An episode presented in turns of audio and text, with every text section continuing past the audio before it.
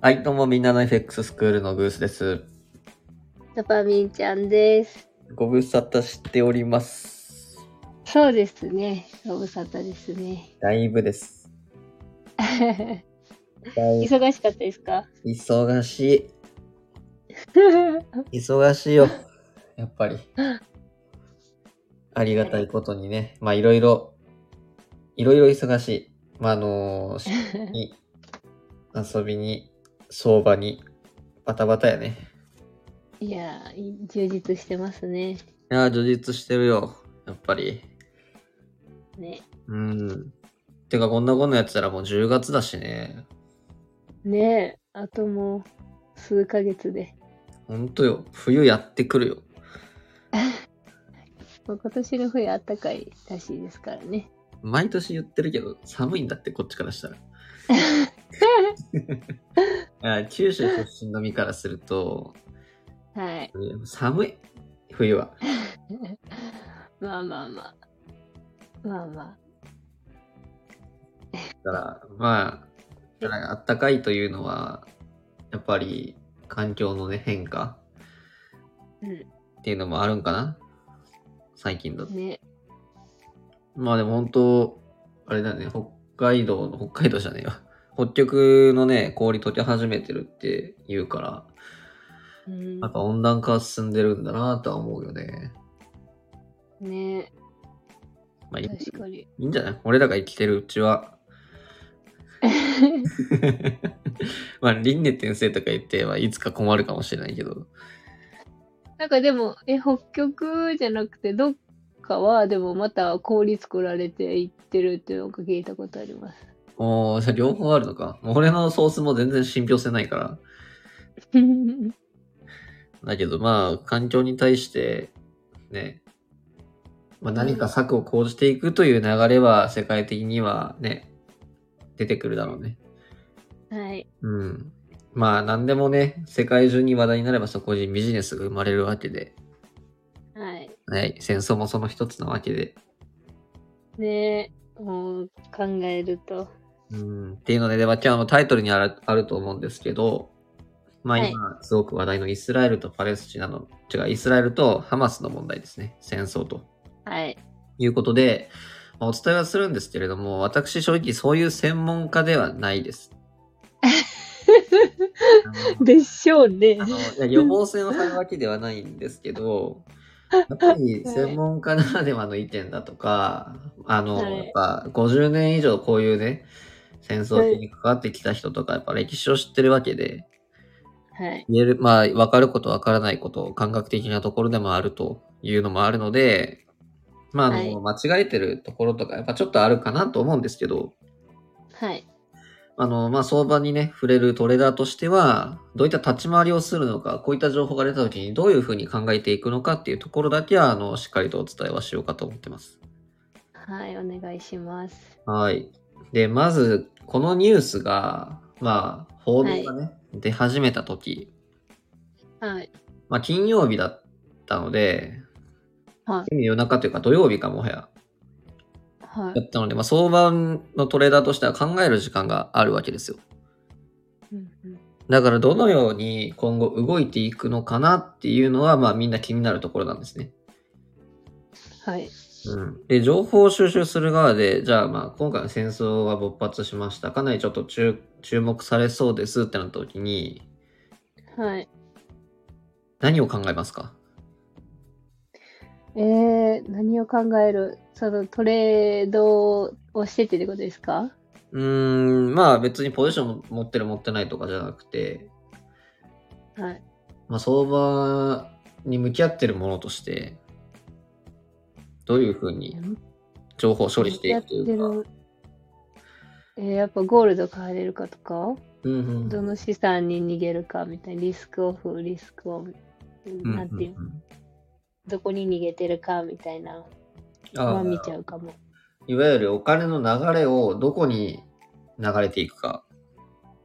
うん。まあ、いわゆる今ゴールドって言ったのは安全資産だからゴールドとね、うん。言ったと思うんです。それは間違ってないですし、やっぱり相関がかかってるがゆえの、まあ、判断ができてると。はい。素晴らしいですね。や、もうそれより前に考え、考えなきゃいけないことがあります。はわかりますなんか、思いつきます。え、全然思いつかないです。まあ、今となってはもう見ちゃってるので、相場の反応を、はい。あれですけど、まず、情報が出た時に、はこの、まあ、いわゆる戦争が、まあ、戦争というか、まあハマスが攻撃しましたってなった時に、はい。相場にどのぐらい影響が及ぶだろうかを考えなきゃいけないです。はこれが短期的、長期的、この2つの軸があるとなおよしですね。うーん。やっぱり何においても、まあ、何かの指標がある時でも、まあ、私は最終的に値幅に落とし込むわけですよ。はい。それと同じように、今回のこの報道、まあ、いわゆる戦争に起こりそうなハマスの襲撃っていうのが、世界中の、まあ、どこに及んで、それが相場に対してどれぐらい影響が及びそうかを想定する必要があります。はい。なんで、今回、ハマスが襲撃しましたってなった時に、はい。あの、まずピンとこない人もいると思うんですよ。これどんだけやばいのと。うんうん。いや、そういった時は、あの、無無理に立ち回る必要はないです。そういった段階の人は。ああ、はい。まず。ただし、やっぱりし知ることは大事ですし、相場がどう動いていくか、どう影響するか考える必要があるので、まず情報をまあ集めましょうと。はい。なので、この今の相場ですね。今の相場。金曜日の締めで終わって、まあちょっとファンダメンタル的なやり方話をすると、はい。米金利がね、今後どうなるかを注目している状況なんですね、今。はい。で、もうちょっと踏み込むと、まあ、オイルの価格っていうのが、高騰すると金利が上昇するんで、あまり良くないと。よろしくないと。えーオイルが、じゃあ、高騰したら、金利も一緒に上がっていっちゃう。可能性があるわけですよ。あ、可能性が。あ、絶対じゃなくて。っていうのを、今回うんのハマスっていう、まあ、イスラエルっていう国はい。で起こった時、まあ、中東がかかってくるわけですよ。はい。なので、この中東っていうのは、まあ、サウジアラビアとか、まあ、UAE、アラブ諸国連邦をはじめとして、まあ、かなり石油が取れる国です。周辺が。で、宗教とか、まあ、ここのまあ歴史をですね、何十年という歴史で、まあ、かなりいざこざがありまして、戦争とかなってきた時には、そういった、例えば、今回はまだイスラエルで住んでるんですけど、はい。例えばその戦争の規模が、実際に例えば民間人とか、その軍、軍隊が、じゃあサウジアラビア軍がとか、あ、 UAE 軍がとか、はい可。能性があるないにしろ、なった時は、そういった産出国が戦争をするってことは、輸出がストップするんで、ロシアの戦争の時のようにエネルギー価格が高騰するんですね。うーんはい。ってなった時には、金利がまた上昇するリスクがあって、株安にとかってなります。おーっていうようなイメージをする必要があるんですよ。はい。ただし、あの、ここで、あの、注意しなきゃいけないのは、それって、憶測なんですね、ただの。はい実際にそこまでなってないです。あー、えっ、と、高騰はしてないからってことですか応答はしてないですし、まあ、まず UAE とかアラブ首長国連邦とか、サウジアラビアがまあ戦争状態には入ってない。まだまだイスラエルの中で起こってる、まあ、戦争はいはい。でとどまってる。じゃあなんでオイルの価格が高騰したないかっていうと、まあ、正直イスラエルっていう国は、まあ、オイルのね、産出国でもあるんですが、そんなに世界の供給量が多い国じゃないんですよ。うんでもしイランが、まあ今、まあちょっとイランって話をするとまたちょっとこの、うん、踏み込んでしまいますけど、はい。イスラエル対ハマスと考えたときに、ハマスに物資供給をしていたのは、まあ、イランだというふうに、まあ、今回言われてるんですね。はい。これまだはっきりはしてないです。はい。なんかこう、推測の中でも確率が高い推測なんですけど、はい。まあまあ分かってるか。まあこれは分かってると思ってもらったらいいんですけど、まあイランがやってると、イランっていう国はかなり世界に供給している方なんですね。はい。なので、そういった産出国の中でも、まあトップレベル、まあかなり供給量が多いイランが戦争をすると。はいなると、また原油価格が高騰するので、良くないなというふうなイメージは湧きます。うんうんうんただし、まだこれも、イランが資金を提供しているとかの段階で、実際に戦争しているのはイスラエルなんですよ。はい。なんで、オイルの価格もそこまで上がってないですし、うんうん株も急落、むしろ急騰してますよね、今。上がっていってますよね。はい。えっと、え、この間までは上がってたってことでしたね。この間なんか下がっ、うーん、まあ今日お話ししてるのが、10月12日の木曜日うんなんですけそれども。れの前ってことですよね。まあ、先週の金曜日の流れを引き継いで、全然月火と株価が上がってますね。はい。なので、今振り返ってみたときに、株価の影響なかったんだとわかるんですけど、はいはい。まあ、そういうふうにね、あの情報が全部出たり、株のとか、相場の動きを見て立ち回る人だったらいいんですが、うんうん。そこで慌てる必要があるかどうかっていう判断はできるといいかなというふうに思いますし、はい。今回やっぱ土日って結構相場が動かない時間でいろんな憶測が飛び交って、やっぱり不安な人は台湾戦争まで想像するわけですよ。はい。がだからやばい、株売らなきゃってなると良くないという話ですね。うん。相場っていうのは事実をもとに動いていきます。で、もっともらしい方向に動いていくので、まあ、推測も思惑というふうに感じで、相場も動いてはいくんですけど、はい。今回の戦争は、どういう、こういう情報が出た時には、事実と推測をしっかりと区別した上で、立ち回る必要があります。はい。だからネットに出ているとか、SNS で言ってるような、配信者が言ってるような、まあ、あの、すごいリスクがあります、危ないですって言ってるのは、まあ、対象を引きつけるような、いわゆるメディアと一緒の報道の仕方ですね。はい。なので、私が信頼あるなって思うのは、こういう情報が今あって、こういうリスクあるけれども、今だここはこういう影響ぐらいしか考えられないので、様子を見る必要がありますね。っていうのが私は定性適切な情報発信だと思ってます。はい。うん。で情報の受け取り手としては、まあ、事実と推測を分けた上で、で、しっかりと相場への影響っていうのを判断できるはい。ようになるべきですし、まあ、今回戦争でしたけれども、まあ、この前のクレディ・スイスだったりとか、はい。例えば米債、えっ、と、アメリカのですね、政府の閉鎖問題だったりとか、うん。まあ、そういったいろんな情報が出たときに、相場への影響、どれぐらいのインパクトがあるかを考える。はい。ようになれなきゃいけないなというのが、まず、トレーダーとしての心構えだと思います。はい。だからまだ続いてるから、だからそれがどこまで広がっていったらどうなるかっていうのを、うん。今の教えてもらったことを頭に入れて、まあ自分で考えるってことですよね。そうですね。もう、おっしゃる通りです。はい。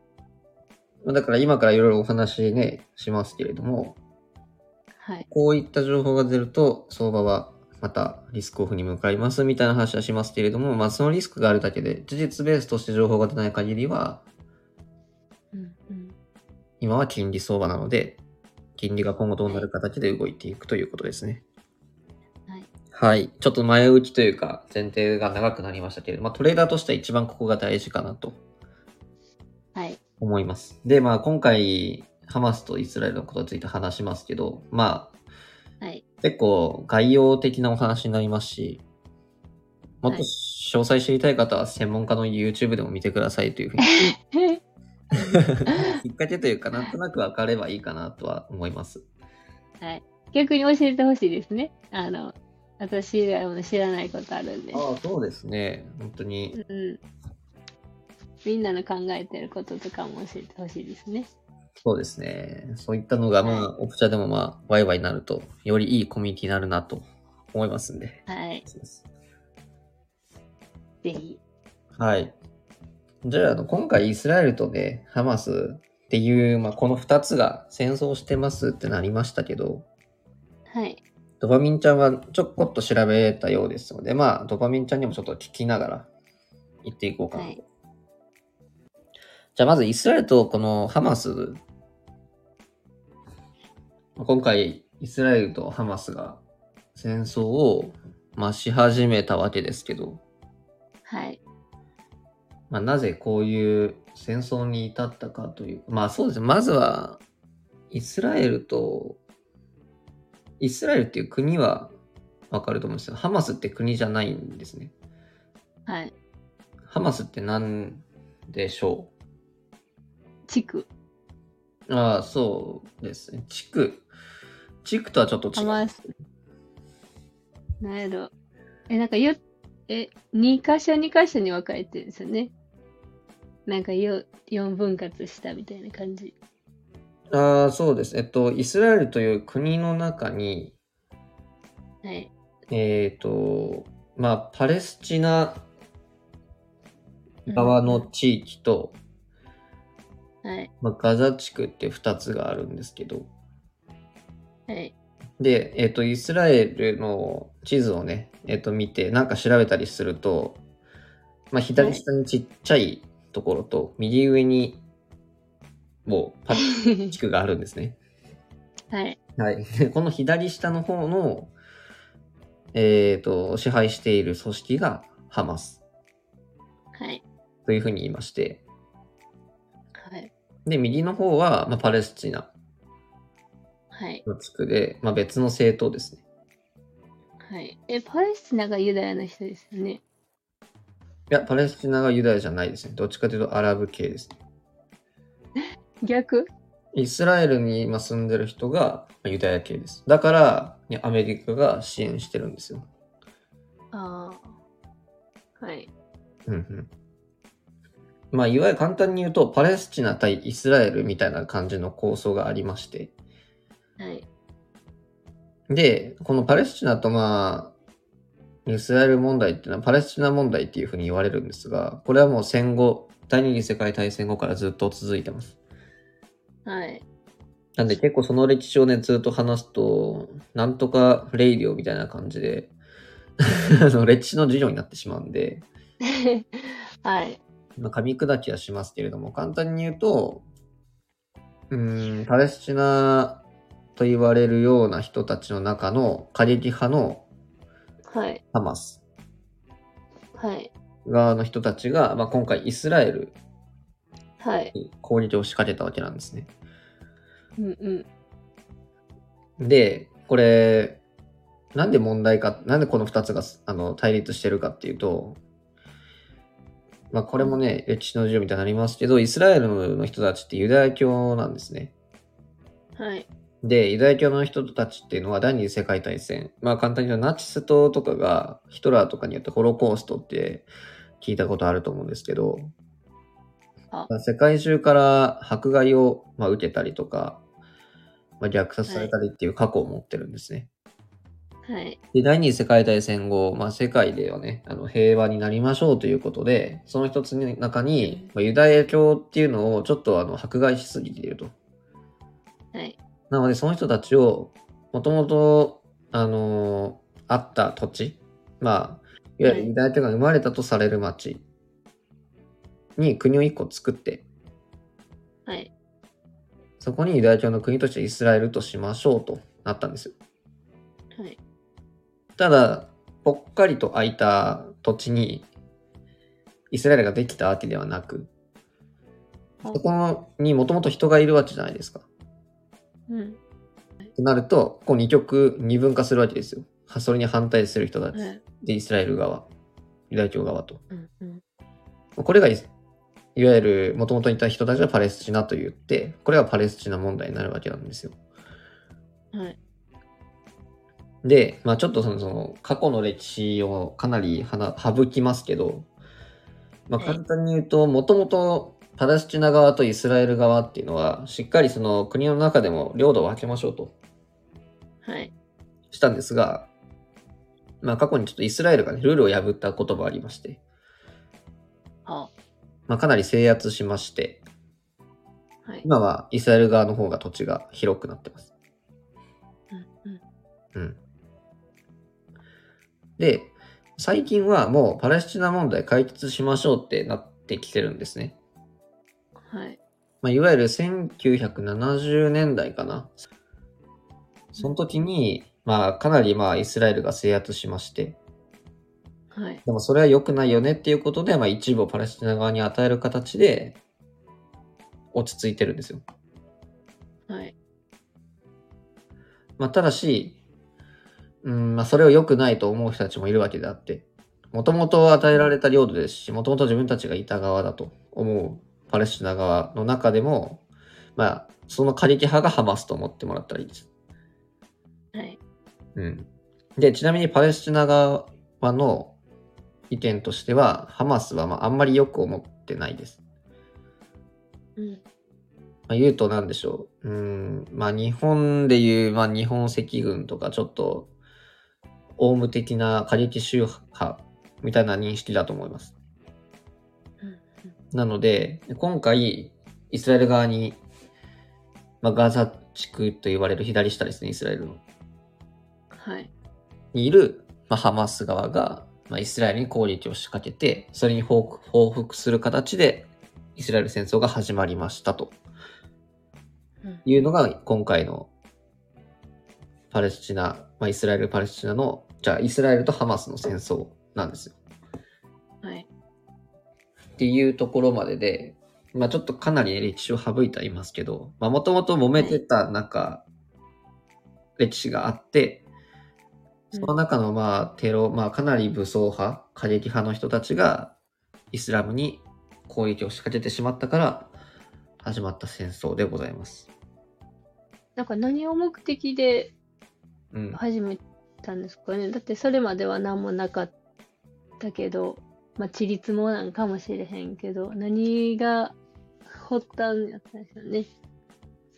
えっ、と、発端って、まあ、いわゆるあの20年以上均衡を保っていたにもかかわらずということですかあ、そうそうそう。何、これが原因で、だから攻撃したみたいな、じゃないですか。まあ、まず一つはずっと目論んでいたっていうのはありますね。ああ。長、2年もそうです。やっぱり納得いかない人たちはいるわけで。ああ。だってユダヤ教と宗教が全然違いますからね。そこは。まあ、イスラム教に近いので、そこは。うん。早くしたらいいのにね、もう。仲良くね。まあね仲良くしたいなとは思う考えはやっぱ日本人特有かもしれないです。これは。まあまあ、なんか隣の芝生は多いじゃないけどね。隣の人いいなって思うことあるけど、はい。まあまあ、まあまあみたいな考えないんかな。これはもうおそらく生まれてからずっとそういう環境にいたら、やっぱ教育でそういう脳になるので、あ日本人が、まあ、今を含めてね、まあ、自分の親世代とか含めても、あ、はい。まあい言い方あれですよ、かわいそうと思う人もいるわけで、はい。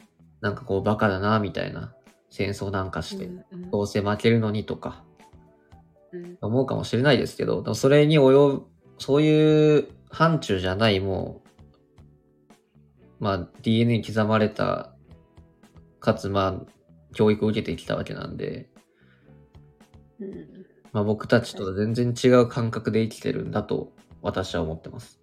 現地の人たちは。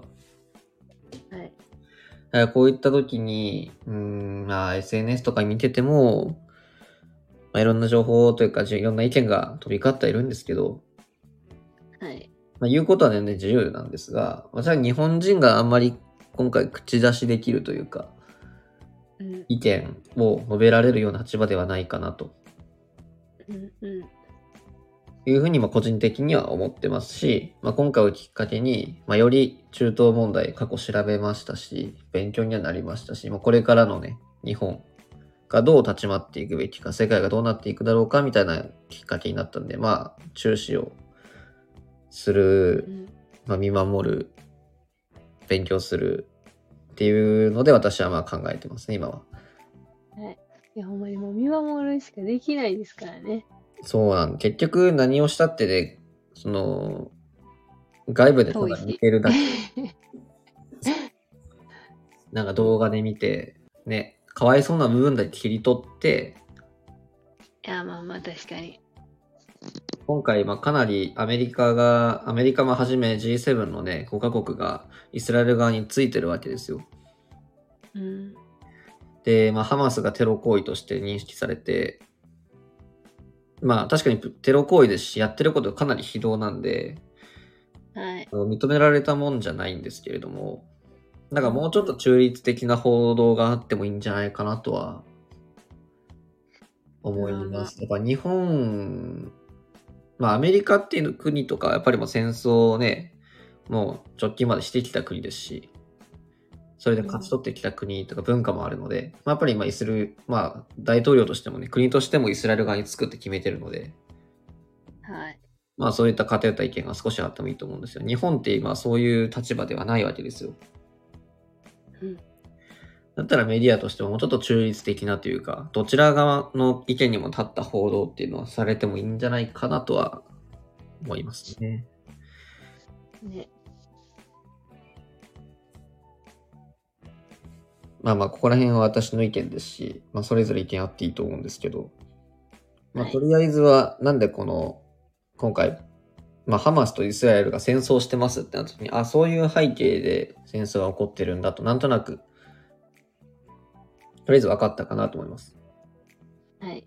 で、まあトレーダーなんで、はい。これをどう対象するかをね、ここまで落とし込まなきゃいけないんですけど、はい。えっと、まあ、前提として、今、世界的なあの相場の流れは、えっと、まあ、アメリカの金利で言うと、まあ、金利の上昇がもう落ち着き始めてて、年内の利上げもする意味があるのかどうかっていうところで揺れてます。はい。で、もう金利高を織り込んで、株も反発してますし、米金利も落ち着いてきてるので、はい。正直あの、金先週の金曜日の雇用統計の後からかなり強い株の買いが入ってるんですね。へー。はい。なので、まあ、折り込みを感じて、投資家としても資金がリスクオンの方向に流れてきてます。はい。なので、まあ正直戦争がなければ、リスクオンで気持ちよくいけたんですけれども、まあ、この戦争を考慮必要する必要があるという状況です。はあ。はい。で、まあ、今回この戦争で大事になってくるのは、結局はオイルですね。こういうのね。はい。。中東のこのサウジアラビアはじめいろんな国は、オイルの産出国が点在しているので、はい。戦争の規模によっては、まあ、かなりオイル高、エネルギー物価高騰につながるリスクがあります。はい。ただし現状としては、そこまであのイスラエルは世界に影響を与えるわけではないですし、はい。まあ、資金提供していたと言われるイランに関しても、まあ、実際武力行使をしているわけではないので、はい。でその周辺のサウジアラビア、アラブ首長国連邦 UAE とか、そういった国もはいまだ全然タッチはしていないので、相場への影響はあまりなく、はいもう戦争のことはまあ忘れるじゃないですけれども、まあ、見守る形で金利の動向に注視するというような相場になってます。はい。ここまでは大丈夫ですかはい。大丈夫です。はい。じゃあこ、今後どういったリスクがあるかなんですけど、はい。まあ、戦争の規模がどこまで拡大するかです。はい。うん。なんで、世界で見た時のオイルの産出国ランキングとかうんうん。見た時に、その上位の国が今回の戦争に実際軍を派遣して加担するとか、うん。そういう風になってくると、オイル高騰のリスクになるので、また相場としては、オイル高、金利高の方向に進んでいくというリスクがありますね。はい。いやそこは想定しておかないといけないです。はい。実際にそのリスクってどれぐらいあるのかっていうところなんですね。やっぱり、あのー、事実と推測は区別するべきですけど、は推い。測の中でもまあ確率が高そうな方向には相場は動いていくので、はい。じゃあそのリスクってどれぐらいあるのっていうのは知っておくべきです。はい。うんなんかアメリカが助けて終わりそうって感じですかね。あ今回の戦争が。うん。まあ、いえっと、現状としては、イスラエル側に、まあ、アメリカが基本バックで立って、うん武器提供、資金提供をするという形でうんうんとどまってますけど、じゃあ逆に、ハマス側はい。は、まあ、イランって言ってますけど、でもアメリカは撤退したのにね、軍。ああ、そうで。だから、えっと、これも、軍を撤退したからこそ、っていうのも、まあ、あるんですよね。軍を撤退したなんか引き上げなかったですか基地。どっか、あっち、あっちの。それはアフガニスタンじゃなくてですかアフガニスタンか。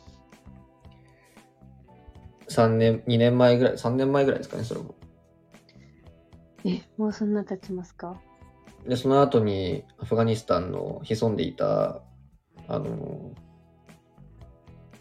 えー、何ヨルダン それ国ですね。 あ、やばい。時間これ忘れちゃいけないですね。か、カザフベキスタン。それも国か。国ですね。えーっとね、うわ、やばい。ビンラディンのあの、あ、タリバあン、タリバンです。あ、タリバン。